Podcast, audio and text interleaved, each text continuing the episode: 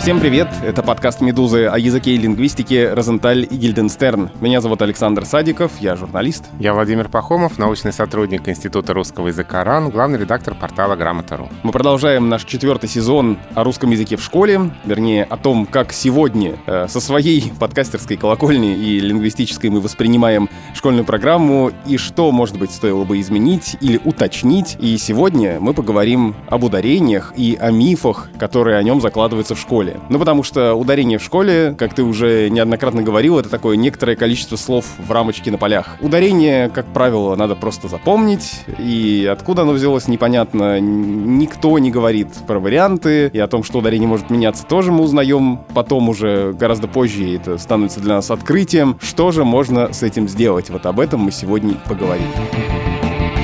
Прежде всего, надо сказать, что вы не ослышались. Да, сегодня говорим про ударение. Про ударение у нас уже было. Э, мы в первом нашем сезоне, это было как раз год назад, в ноябре 2019 года, обсуждали, как запомнить все ударения в русском языке, почему правильные варианты нам кажутся такими странными, да, и почему именно ошибки в ударениях нас больше всего задевают. Этот эпизод называется «Ты подарил фольгу нам и отменил ракурс», э, цитата из куплетов э, на юбилей Розенталя, и о том, как разобраться с беспощадным русским ударением, в общих чертах, конечно, мы рассказывали. Ссылку на этот эпизод в описании мы дадим. Но сегодня мы хотим более подробно остановиться на том, как эту тему мы воспринимаем в школе и что мы о ней думаем сейчас. Собственно, что не так с тем, как нам рассказывают об ударениях в школе, но мое впечатление такое, ну, по крайней мере, я пытался вспомнить, что вообще об этом было в школе, и не очень помню, что об этом что-то особенное было. Ну, то есть какое-то прицельное внимание этой теме не уделялось, я вот внимательно погрузился в этот вопрос только уже э, на журфаке, и то занятия по орфоэпии у нас были только для теле- и радиогруппы, даже не для всех. И вот мне кажется, что главное, это то, что в школе совершенно не создается впечатление, что ударения подвижны, там, и с годами могут меняться, например. В школе все как у небезызвестной Татьяны Гартман, или только норма, или ошибка. Как у диктора центрального телевидения. Все должно быть вот как по книжечке. Я пытаюсь вспомнить, а, что я после 11 класса знал о русском ударении. И кажется, я знал о русском ударении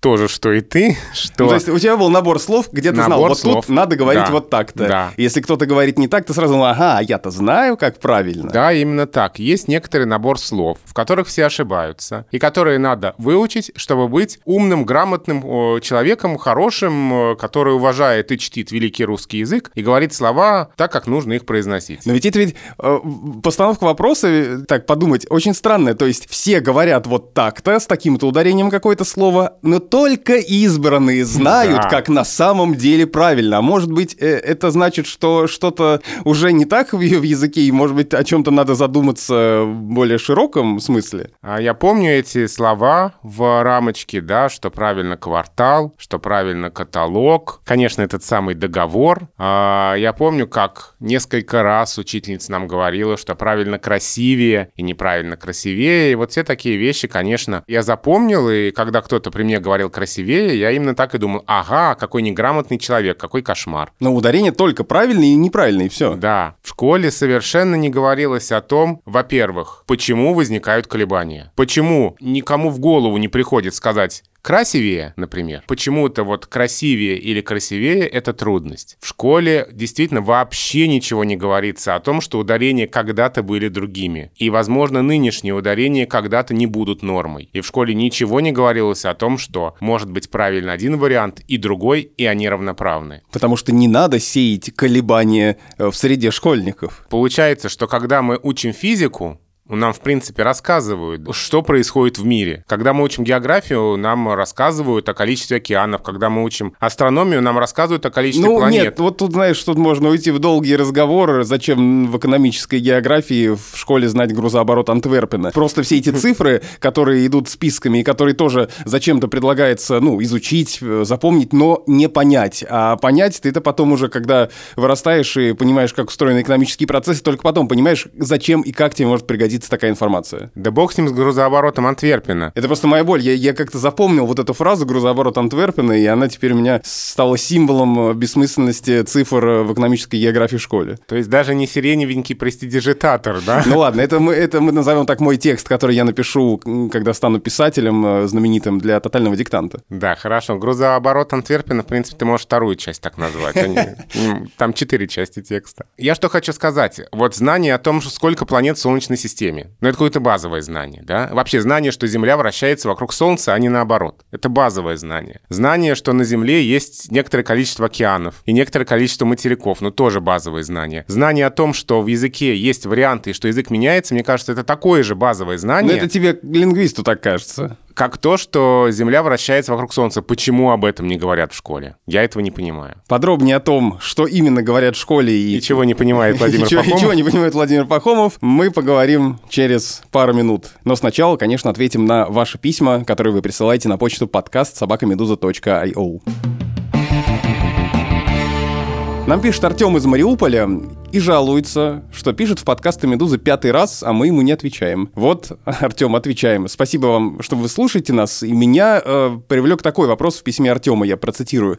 «Отдельно прошу э, новый выпуск по действительно важному фактору в обучении русскому языку, ораторскому искусству и речевой грамотности. Я преодолевал достаточно долго эти барьеры в жизни. Если бы в школе давали больше заданий для развития грамотной речи на публике, а не только правописания, то этот процесс был бы гораздо эффективнее». Конец цитаты. И мне кажется, это действительно действительно очень важный аспект, которому в школе уделяется гораздо меньше внимания. И ведь тема произношения и ударений тоже, в принципе, могла бы относиться и к этому. Но устная речь как-то все время отходит на второй план. Я понимаю, школьная программа очень большая, и трудно впихнуть в нее все, но в том числе из-за того, что мы только пишем и учим правила, как правильно написать, а не как лучше сказать. Вот э, и стилистики, и какой-то ораторской части этого процесса, да, уделяется меньше внимания, и мне бы хотелось бы, чтобы этого было больше, потому что потом люди выходят там с коллегами, когда ну, каком-то совещании участвуют, не могут правильно свою позицию донести, например. И более того, из-за того, что в школе такое внимание уделяется письменной речи, многие считают, что письменная речь, она как-то даже первична. Это некая основная форма существования языка, а то, что первоначально устная речь, а письменная речь вторична, а об этом далеко не немногие знают. Вот немногие знают, что на самом деле мы с Володей не так хорошо говорим, как вы слышите нас в подкасте. Мы же каждую фразу по 10 раз переговариваем. Да, а потом э, Саша проявляет чудеса монтажа, и как будто мы говорим так, что речь льется как песня. На самом деле нет. А, так вот, я к этой теме вернусь. А, ведь колоссальное количество мифов о языке, например, да, об истории языка, а, связано с тем, что люди не понимают, что первично устная речь. Ведь есть в мире огромное количество бесписьменных языков. Язык существует, просто нет письменности. Люди говорят, но не пишут. И когда мы читаем какие-то теории, да, любимых наших лингофриков, которые говорят, что все языки мира произошли из русского, да, ведь в этих теориях очень часто, а, это опять к нашим выпускам о лженауки, но просто тема больная, и хочется о ней еще рассказать. В очень многих таких мифах воспроизводится один и тот же тезис, что какие-то слова возникли, потому что люди неправильно прочитали те или иные записанные слова, или неправильно задом наперед прочитали какое-то слово, например, да, и так далее. И во всех таких э, историях игнорируется тот факт, что первично устная речь, а письменная вторично пара писем, которые, я сейчас специально с нажимом произнесу, предвосхитили нашу сегодняшнюю тему. А, ты даже это показал. Жалко, что нет видео подкаста. Очень что хорошо, что нет видео. Так как ты показал слово предвосхитили, Можно голову они, оно практически вот э, видеоиллюстрации к орфоэпическому словарю это была сейчас. Да, э, но я так говорю ровно потому, что я выучил это из словаря, а не потому, что это для меня естественно. Об этом, может, еще скажем сегодня. Э, пишет нам Михаил из Архангельска. Увидел новость, что в орфографический словарь Института русского языка имени Виноградова РАН э, внесли 675 новых слов, в том числе и слова «веган», «веганский» с ударением именно на втором слоге. При этом все мои знакомые веганы делают ударение исключительно на первый слог. Не буду говорить за всех, для для меня это идет, конечно, из английского vegan, а вот когда слышу веган, в голове всплывает разве что небогатые на положительные коннотации наган, хулиган и чистоган.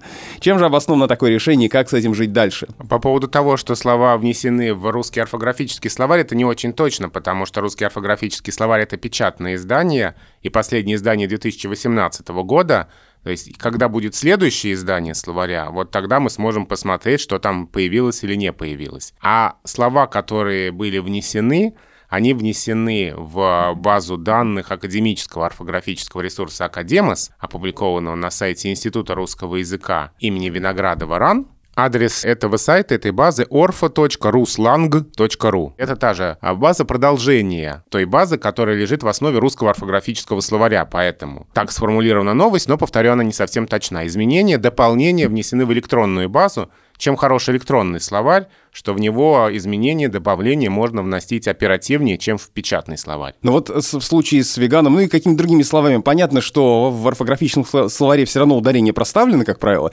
но э, стоит ли на них ориентироваться с точки зрения нормативности этого ударения? Потому что слово Э, веган или веган, его нет ни в словаре Штудинера, моем любимом, ни на грамоте РУ, ни в одном из словарей э, оно не выдается. И понятно, что наверняка возможны варианты, раз оно так еще не зафиксировано. Но с другой стороны, вот это вот отголоски той, той школьной программы, в которой э, нас убеждают в том, что все однозначно. Э, мы хотим, чтобы у нас был исключительно единственный правильный вариант, и желательно, чтобы это был тот вариант, который нам нравится. Но орфографический словарь, безусловно, нормативный словарь. А, и поэтому, если слово туда вносится с каким-то ударением, то это не просто так. Другое дело, что когда мы говорим о таких новых словах, то они ведь осваиваются языком. Пока они осваиваются языком, слово может испытывать колебания и в ударении, и в написании. Поэтому такая рекомендация не означает, что это навсегда, а, и что ударение веган при, приговорено к уничтожению. Нет, Просто конечно. все уже думали, что если уж это слово и попадет в словарь, то уж точно там будет веган, и тут внезапно веган. И даже не варианты даются, а только один раз. Ну, когда слово «харасмент» попало в академический орфографический словарь, оно же попало тоже с другим ударением. Там было «харасмент» и, по-моему, даже «харасмент». Потом, э, в соответствии с практикой употребления этого слова, было изменено на «харасмент». Поэтому и «веган» вполне возможно поменяется на «веган». Это То есть не... переживать из-за этого сейчас не надо? Не надо. Это не приговор, это именно рекомендация, отражающая современное состояние языка. И такие варианты есть оба, но вот э, Авторы словаря посчитали, что более перспективно ударение «веган».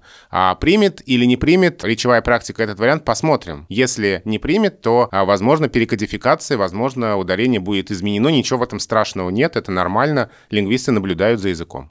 Пишет нам Антон Полднев. С интересом послушал выпуск про правописание «не» и «ни». Владимир отметил, что эти частицы чаще всего безударные. И ведь действительно есть интересные случаи, когда «не» в роли приставки или частицы находится под ударением. Есть понятные «нечего», «некуда» и «незачем», почему-то нет «не почему», Видимо, такое просто не нужно. Есть более сложные сочетания «не о ком», «не почему», «не для кого», где частица чудесным образом перетягивает на себя ударение с соседних слов. И совершенно гротескными, при этом оставаясь сравнительно употребимыми, выглядят конструкции «не ради кого», «не на фоне чего» и «не взамен чего». Например, «мне не ради кого записывать подкаст» или «мне не на фоне чего сделать памятный снимок». Как это вообще работает и откуда появилось? Есть ли еще в языке подобные примеры воровства ударения? Хороший вопрос. Я думаю, думаю, что это уходит э, корнями в историю языка, и, наверное, здесь... Я не специалист по истории языка, но я думаю, что история э, этих маленьких слов, частиц в древнерусском языке повлияла на такое распределение ударения, наверное, Андрей Анатольевич Залезняк об этом рассказал бы лучше, подробнее э, и на большем количестве примеров. Я думаю, что здесь дело в истории. Перед записью я, естественно, открыл школьные учебники, чтобы посмотреть, что там пишут про ударение. И, на удивление, немножечко пишут, но очень мало. Вот в учебнике с 5 по 9 класс Бабайцевой и Чесноковой есть э, про ударение. Я нашел только в программе 5 класса, там э, в разделе фонетики про звуки, ну и коротко там про ударение, что это такое, что в русском языке оно вообще подвижное, в отличие от некоторых других языков, ну, в общем, и все. И в э, старшей школе в учебнике по русскому языку для 10-11 классов авторы Греков, Крючков и, тут боюсь, ударение ударение сказать неправильно чешка или чешко. Там две с половиной страницы занимает глава орфоэпические нормы и еще три страницы упражнений. Там очень интересно. Но там э, эти нормы перечислены без каких-либо объяснений. Так что школьнику просто набор фактов предлагается. Вот, например, сочетание... Тут много этих э, правил, но я одно прочитаю. Сочетание ЧН, как правило, произносится в соответствии с написанием. Например, античный, вечный, дачный. Однако в некоторых словах сочетание ЧН произносится как ШН, например, конечно, скучно, нарочно. В некоторых словах допускается двоякое произношение, например, булочное и булочное, сливочный и сливочный. Все. Почему так, что, где, откуда вообще, как же я теперь пойму, где же тут можно двоякое, а где только ЧН, а где только ШН, непонятно. И так вот несколько таких правил, э, которые никак не объясняются. После этого мне взгрустнулось, и я пошел, провел ночь с Аванесовым. открыл, открыл книжку его «Русское литературное произношение» 84 года. По-моему, я не уверен точно, но с тех пор она вроде и не пересдавалась. Но это такой главный труд на эту тему, наверное, в российской лингвистике. Я погрузился туда и, и даже в какой-то момент закрыл, потому что это было уже слишком сложно. Там, знаешь, про каждый звук написано. Давай немножечко зайдем с другой стороны. Все обращают внимание на такую сторону речи, как ударение и произношение. Ошибки в ударении, ошибки в произношении замечают. И чем серьезнее ошибка, тем сильнее замечают. А серьезность ошибки, грубость ошибки определяют по тому, входит или не входит слово в этот коротенький список слов, которые считаются приметой грамотной речи. Ну, более того, я бы сказал, что, наверное, ошибки в ударениях и вообще что-то непривычное для тебя в ударении э, ты заметишь с большей вероятностью, чем что-то в произношении, потому что некоторые нормы или некоторые варианты не так бросаются в глаза или в уши. Ну, тоже, например, конечно, многие заметили, но фамилию Аванесов мы произносим, Рубен Иванович Аванесов. А почему ты так произносишь эту фамилию? Я произношу Ровно потому, что Михаил Абрамович Штудинер на занятиях по РФАЭПИ сказал, что, когда говорил про Аванесова, сказал, что его фамилия произносится так, и я ему верю. Э, ну, то есть, конечно, я понимаю, что этому есть и более научное объяснение, но мне, на, самом деле, это очень непривычно. В обычной жизни я так не говорю. Я говорю Аванесов э, и говорю твердо. А мягко для меня это звучит как энергия. Хотя я понимаю, что так правильно, и я буквально переучиваю себя, и каждый раз, приходя в подкаст и говоря фамилию Аванесов, я говорю ее мягко, но выходя из студии, я говорю Аванесов. Ты знаешь, мне кажется, что и ошибки в ударении, и ошибки в произношении могут быть более заметными и менее заметными. Вот скажешь ты, например, то самое звонит, да, заметят все. Я вот тут листал слова Штудинера перед записью, и случайно я искал другое слово, но наткнулся на слово «сопло», которое я все время говорил «сопло». Я в очередной раз удивился и подумал, что «сопло» никто не говорит, примерно как «желчь». Но вот иногда открываешь словарь, и такое встречается. Э, ну, бывает такое, да. Скажешь... Но, к счастью, это слово редко нужно. Ну вот смотри, скажешь, что, например, «сопло», все наоборот наоборот, удивятся и решат, что ты допустил ошибку. А скажешь, что, например, шарфы, и мало кто обратит внимание, при том, что нормативно шарфы. И вот мне кажется, в произношении такая же ситуация, когда какие-то варианты более заметны, какие-то нет. Но, допустим, если ты скажешь крем вместо крем, то скорее заметят. А если ты скажешь термин, хотя нормативно термин, то, я думаю, заметит меньшее количество людей. Но так или иначе, хорошо, вот мы понимаем, что ударение и произношение — это та сторона речи, на которую обращают внимание. Ты можешь допустить ошибку в грамматике, ты можешь допустить ошибку в лексике, ты можешь смешать паронимы и вместо «представить» сказать «предоставить», вместо «туристский» — «туристический» или наоборот. Это будет не так заметно, как какое-нибудь слово с неправильным ударением, как какой-нибудь кухонный или что там еще. Но наибольший гнев собеседника, да, ты, конечно, вызовешь, если ты скажешь э, слово «километр», да. Ну, например, да, да и хотя бы документ. И при том, насколько это заметно в речи, насколько люди обращают на это внимание, и поразительно, насколько мало внимания действительно этому уделяется в школьных учебниках. Вот это самая история про булочную-булочную. Как бы я ее рассказал? Я бы рассказал, что произношение «шн» на месте «чн», а раньше было гораздо более распространено. И колоссальное количество слов, которые мы сейчас произносим через «чн», произносилось раньше через «шн», и все вот эти знаменитые примеры «коришневый» и «грешневый», и все такое прочее. И постепенно под влиянием орфографии произношение «шн» уходит. Приходит произношение «чн», то есть как написано. То есть это тот случай, когда написание влияет на произношение. И сейчас уже а, среди молодых носителей языка никто не говорит «коричневый», никто не говорит «грешневая каша». И «булочная» это уже тоже никто не говорит. Та, та самая фраза из учебника, что одинаково правильно «булочная» и «булочная», но мы понимаем, что «булочная» — это скорее вариант, который встречается в речи людей почтенного возраста. А для молодых носителей языка, ну, во-первых, это пекарня, а если уж нужно будет сказать это слово, то скажут булочная. Ну, либо они скажут булочная именно как элемент языковой игры да, в старину. Да. И сейчас э, на наших глазах вот этот же самый переход происходит с другими словами. И первое в этом списке слово «скучно», которое уже очень многие произносят как «скучно». Даже грамотные люди, даже очень грамотные люди могут говорить «скучно». Потому что вот переход грешневый в гречневый и коричневый в коричневый произошел достаточно давно. Переход булочное в булочное, ну это, в общем-то, поколение наших родителей, наших бабушек, дедушек. Переход скучно в скучно — это то, что происходит на наших глазах. И мы понимаем, что в будущем и те немногочисленные оставшиеся слова, где произносится «шн», тоже, скорее всего, уйдут из этого списка и будет произноситься чина и, скорее всего, конечно и нарочно это произношение будущего. Хотя пока такое произношение не нормативно. Везде, где мы можем говорить о каких-то трудностях в орфоэпии, связанных с ударением, с произношением, мы должны понимать, что те процессы, которые происходят сейчас, имеют аналоги в прошлом. Точно такие же процессы происходили со многими другими словами. Вот сейчас есть колебания форзац, форзац. И нас в школе учили, что правильно форзац, а сейчас как? Проверь по словарю Штудинера. А, здесь два варианта. На первом месте стоит форзац. Ага, значит, в этом словаре уже форзац на первом месте. Идет конкуренция вариантов, и форзац приходит, форзац уходит. Но ведь есть еще, например, абзац. И совершенно никто не знает, что когда-то было абзац, а стал абзац. Этот процесс э, произошел несколько там, ну, 18 век, да, 19 Форзац превращается в форзац сейчас на наших глазах. Аналог этого процесса есть в прошлом. А, мне кажется, что если бы в школе хотя бы как-то намекали, что далеко не все слова, которые произносятся сейчас, с тем или иным ударением произносились так раньше, то люди бы относились к этому спокойнее. Я тут, кстати, открыл сейчас вот Аванесова. Пример, который приведен в этой книге, что раньше было по-другому, да, вот как еще бывало, например, а, полностью укрепилась и для нас это вообще не вызывает никаких вопросов и сомнений, произношение «шаги», «жара». Мы там произносим, ну, как «а», в общем-то. Вместо старого «шаги», «жира», где звук был близкий к «и». И тогда, в какой-то момент времени раньше, это было нормой. Сейчас мы даже так и не думаем. Да, но в каких-то словах это ведь сохраняется. Мы же говорим «лошадей». Да, мы и это говорим, тоже, мы... кстати, в этой книге приводится да. как пример, где это сохраняется. Сохраняется, да. да. И зная эти примеры, мы можем предположить, что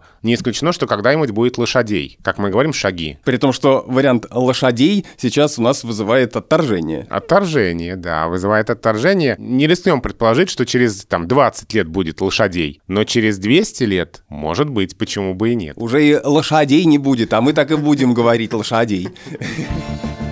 Вот хорошо, что ты об этом сказал, ведь еще люди очень сильно обращают внимание на разницу в произношении, да, на все говоры, на оконе, аконе, цоконе и прочее на любое отклонение от а, строгого канона литературного языка. Опять же, в школе ничего не говорят про то, что вообще-то бывает и другое произношение, да, оно не нормативное, но это не, не ужас ужасный, который надо там, за который надо руки отрубать. Да, и язык вырывать. Язык вырывать. Да, руки можно не отрубать, это если ты плохо пишешь, отрубай руки. А вот...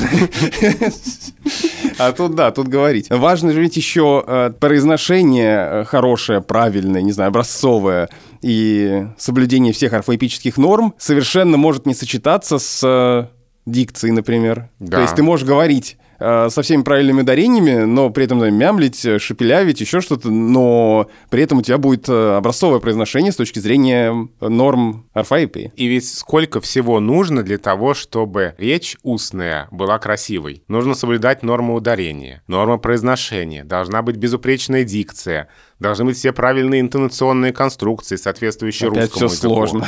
Это только с точки зрения какой-то физической, да, каких-то артикуляционных качеств речи, а еще нужно правильно подбирать слова, нужно обходиться без слов-паразитов, нужно использовать все слова во всех значениях, и при этом еще нужно обладать достаточно большим словарным запасом, чтобы не повторяться и не использовать одни и те же слова, избегать тавтологии, плеоназмов и прочее. Это, кстати, к вопросу Артема из Мариуполя вот про устную речь, потому что, да, очень много есть аспектов, на которые хотелось бы, может, обратить внимание, но не все об этом думают, и не всегда есть возможность обратить на это внимание. И в этих условиях грамотная речь — это действительно большое-большое искусство, которому надо специально учиться, как и любому другому мастерству. Это курсы актерского мастерства. Понятно, что далеко не каждый носитель языка этим безупречно владеет.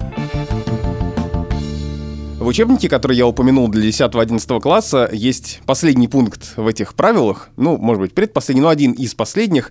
В котором есть просто список слов, ну вот штук 30-40 их здесь, следует правильно выделять ударные слоги в словах. И дальше агент, аргумент, арест, аристократия, баловать, библиотека, буржуазия, верба, демократия и так далее. Ну вот э, зачем-то нам дали именно этот список слов, которые надо запомнить, хотя есть и другие слова. Откуда это берется? Почему именно этот список слов? Неужели это самые частые ошибки? Ну что, портфель — это уж такая распространенная ошибка?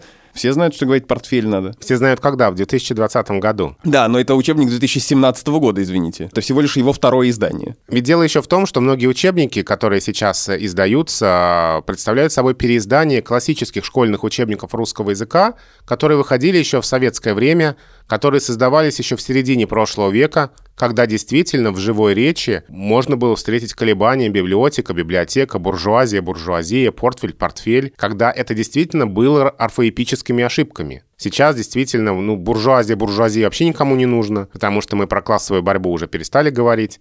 А библиотека и портфель, ну, это то, где никто не ошибается. Э, никто не скажет библиотека. Хотя это старое ударение, это такая это элитная дворянская норма 19 века. Поэтому в таких списках иногда застревают слова уже совершенно для современной речи не актуальные. Какие-то из этих слов действительно произносились неправильно там в 20-е, в 30-е годы прошлого века. Это может восходить еще к тем э, временам, когда была ликвидация безграмотности, когда в школы шло огромное количество детей рабочих, крестьян, которые действительно могли употреблять просторечные варианты. И какие-то слова застряли в таких списках еще там с 30-х, 40-х, 50-х годов прошлого века. Еще один аспект, мы чуть-чуть сейчас э, сделаем шаг в сторону именно от ударений. Эта тема, как я уже упомянул, там учебник 5-9 классов, появляется в рамках фонетики. А зачем в школе нужен фонетический разбор слова? Мы с тобой говорили про разбор слова по составу, а фонетический разбор — это еще что такое? Вот мне кажется, это очень важная операция на самом деле, потому что она помогает увидеть действительно из чего состоят слова, какие звуки мы на самом деле произносим, как звуки соотносятся с буквами. И лучше понимать устройство и графики, и алфавита, и вообще принципов нашего письма. Потому что очень важно увидеть, что одни и те же буквы могут обозначать разные звуки, что одни и те же звуки могут обозначаться разными буквами, что под ударением произносятся не те же самые звуки, что в безударной позиции. Вот как раз, мне кажется, это очень важно. Фонетический разбор очень часто клеймят, не понимая, зачем это. Но очень важно увидеть, что мы на самом деле произносим, потому что именно то, что мы произносим, это язык а не то, что мы пишем. То, что мы пишем, это некая условная система а то, что мы произносим, из этого и состоит язык. Здесь-то у меня претензий к школьной программе нет. Вся моя боль именно в том, что в школе не говорят ничего о том, что ударение меняется, и о том, что возможны варианты. Ты говоришь одновременно, я говорю одновременно, или наоборот, мы оба правы. Вот сама эта идея, что люди могут произносить одни и те же слова с разным ударением, и оба будут правы, этой идеи в школе нет вообще. А как же поправлять-то тогда?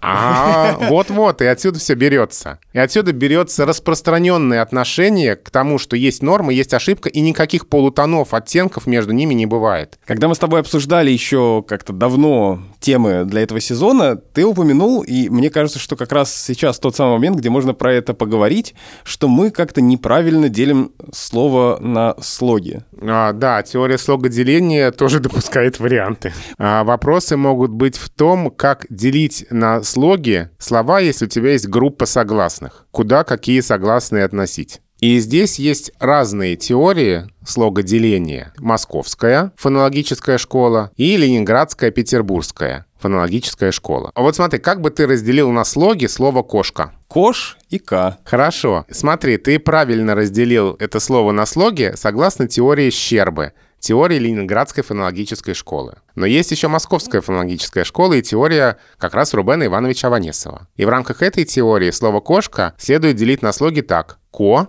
шка. То есть надо было мне внимательнее читать вчера эту книгу. Может быть, там я бы прочитал про это. Да, поэтому в разных учебниках правила слогоделения могут быть сформулированы по-разному в зависимости от того, позицию какой фонологической школы разделяет автор учебника. А влияет ли деление на слоги на то, как мы переносим слова с одной строки на другую? Вот это тоже очень правильный вопрос, потому что слог для переноса и слог фонетически — это немножко разные вещи. Мы знаем, что мы переносим по слогам, но иногда это не совпадает. Давай, во-первых, скажем о том, как делятся слова на слоги. Ну, возьмем Московскую фонологическую школу, где проходят границы слогов. Но большинство слогов в русском языке — это открытые слоги. Ну вот «молоко». Три слога. «Молоко». А здесь все понятно. Когда встречаются закрытые слоги? Во-первых, в конце слова «ро», «зен», «таль». Вот, последний слог закрытый. Когда в середине слова встречается звук йод, обозначаемый буквой и краткое, и дальше любой другой согласный. Вот граница слогов между ними. Ну, какой-нибудь, например, война. Война. Вот, два слога. И если после непарных звонких, после сонорных, следует парный по глухости звонкости. Вот как раз спартак. Вот мы. Спар, так. Делим на слоги. А во всех остальных случаях граница слога перед группой согласных. А теперь про слог для переноса. А в большинстве случаев мы осуществляем действительно перенос вместе слога раздела, то есть молоко. Вот у нас слоги для переноса, они полностью совпадают с фонетическими слогами. А где они не совпадают? Вот два случая, на самом деле только два случая, когда у нас граница слога для переноса и граница фонетического слога не совпадают. А, во-первых, одно из основных правил переноса – нельзя при переносе оставлять на строке или переносить одну букву. Но звуки, обозначаемые этой буквой, вполне могут составлять слог. Ну вот, например, слово «яма». Мы его не можем перенести, нельзя оставить букву «я» на строчке.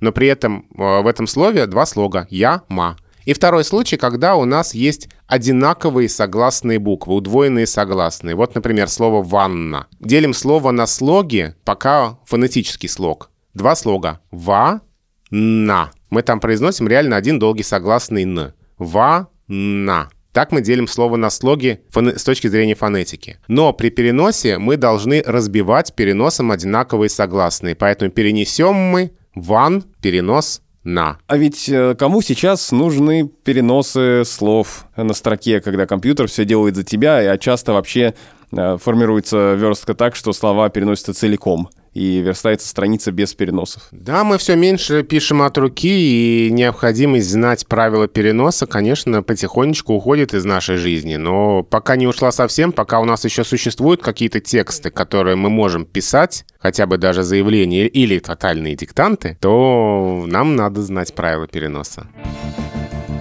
И хочется еще раз подчеркнуть, многие нормы, которые мы воспринимаем как однозначные, не допускающие вариантов, на самом деле не так строги и что-то смягчается в современной речи, как это смягчалось и раньше. Ну вот, например, мы знаем, да, что говорить «балуешься» нельзя, что правильно баловать, что правильно балую и только так. На самом деле не совсем так, потому что некоторые словари сейчас уже допускают ударение «балую», «баловать» в разговорной речи. Мы знаем, что правильно «включит», но Большой орфоэпический словарь русского языка уже в 2012 году допустил ударение «включит» в разговорной речи.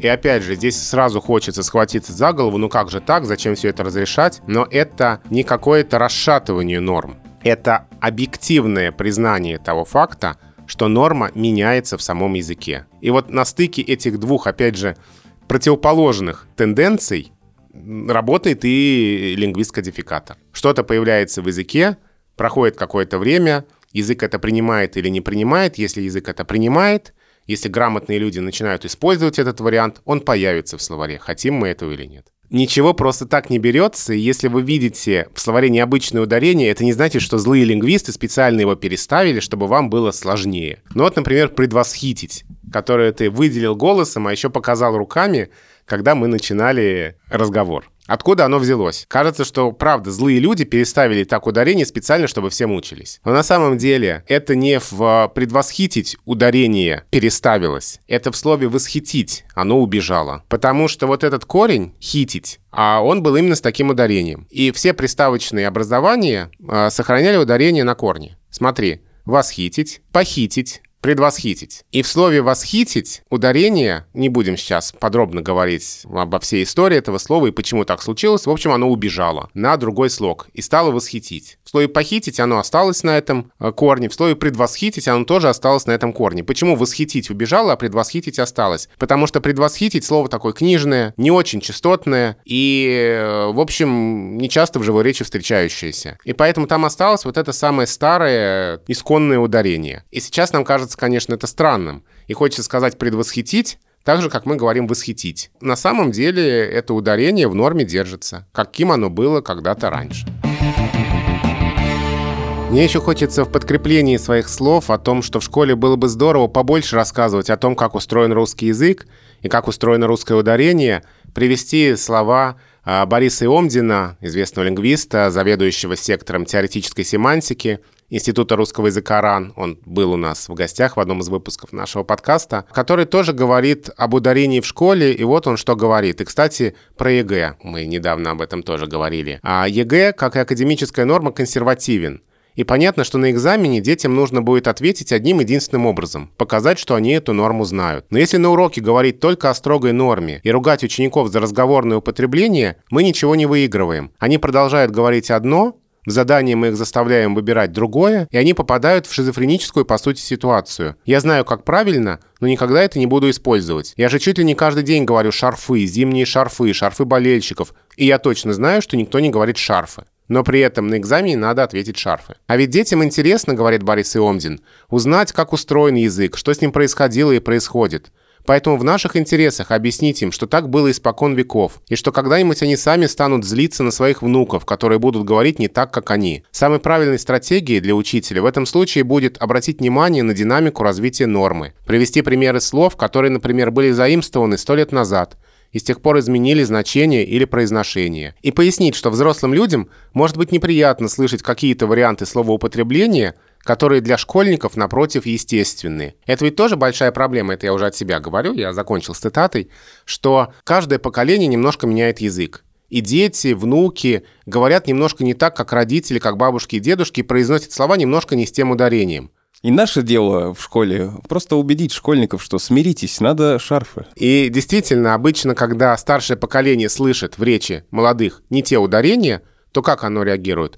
Нас учили по-другому, а, мы знаем, как правильно, дети портят язык. А на самом деле не дети портят язык, а язык меняется с каждым новым поколением. Конечно, нам очень сложно это признать. Я когда буду дедушкой, я буду ворчать, что мои внуки портят русский язык. И ты, когда будешь дедушкой, ты будешь ворчать, что твои внуки гробят великий, могучий, правдивый, свободный, прекрасный русский Буду язык. Буду трясти словарем, что Динер говорит, вот я-то помню в своей молодости, вот как говорил, на что ориентировался, а вы, а у вас другой словарь, все неправильно там. Все неправильно там будешь ты говорить, а твои внуки, когда в свою очередь станут дедушками и бабушками, будут ругать своих внуков. И так действительно происходит из поколения в поколение. Мы должны понимать, что это, в общем, закономерный То процесс. все-таки мы должны смириться. Жизнь меняется, меняется язык, меняются нормы мы следуем той норме, которая есть сейчас. Сейчас да, это, норма... потому что из того, о чем мы говорим, не следует, что говорите как хотите. Нет. Ни в коем случае. Мы следуем той норме, которая есть сейчас, которая записана в словарях и справочниках. Но при этом раньше были другие нормы, и в будущем будут другие нормы. Если вы сейчас скажете, надеюсь, до этого не дожить, то мне будет понятна такая реакция. И, может быть, по-человечески близка, но как лингвист я обязан вам сказать об этом, что язык меняется. Давайте как-нибудь намекнем об этом в школе, чтобы новые поколения носителей языка не собирали подписи против э, каких-то изменений в языке, которые на самом деле вполне естественны. Просто люди об этом не знают, потому что их этому не научили на этом нам надо прекращать разговор об ударениях, потому что мы еще долго здесь можем сидеть и каждый раз говорить одно и то же, но мы не устаем это говорить, потому что, не знаю, к счастью или к сожалению, это по-прежнему остается актуальным. Это был подкаст Розенталя Гильденстерн. Мы здесь я, Александр Садиков, журналист, и Владимир Пахомов, главный редактор портала Грамота.ру и научный сотрудник Института русского языка РАН, не просто говорим вам до свидания, а еще домашние задания иногда даем. Домашнее задание. Напишите нам, пожалуйста, какое нормативное ударение для вас самое неожиданное. Вот вы никогда бы не подумали, что на самом деле так. Сопло, куркума, э, наращенный, предвосхитить. Вот этот список можно продолжать, не обязательно выбирать из этого перечня слов. Какое для вас самое неожиданное правильное ударение в русском языке? Напишите нам об этом на почту подкаст собакамедуза.io. Ну и, конечно же, подписывайтесь на наш подкаст, если вы этого еще не сделали. Слушайте и предыдущие наши выпуски, их уже довольно много накопилось, так что э, если вы еще не все эпизоды наши открыли, то обязательно это сделайте. Ну а если Розенталь и Гильденстерн вам надоело, хочется послушать что-то еще, то у Медузы много разных хороших подкастов. Например, наш э, новый музыкальный подкаст, который запустился этой осенью «Творческие планы», в котором о своей музыке рассказывают Илья Лагутенко, группа «Дайте танк», Олег Нестеров и многие другие интересные хорошие музыканты. До встречи!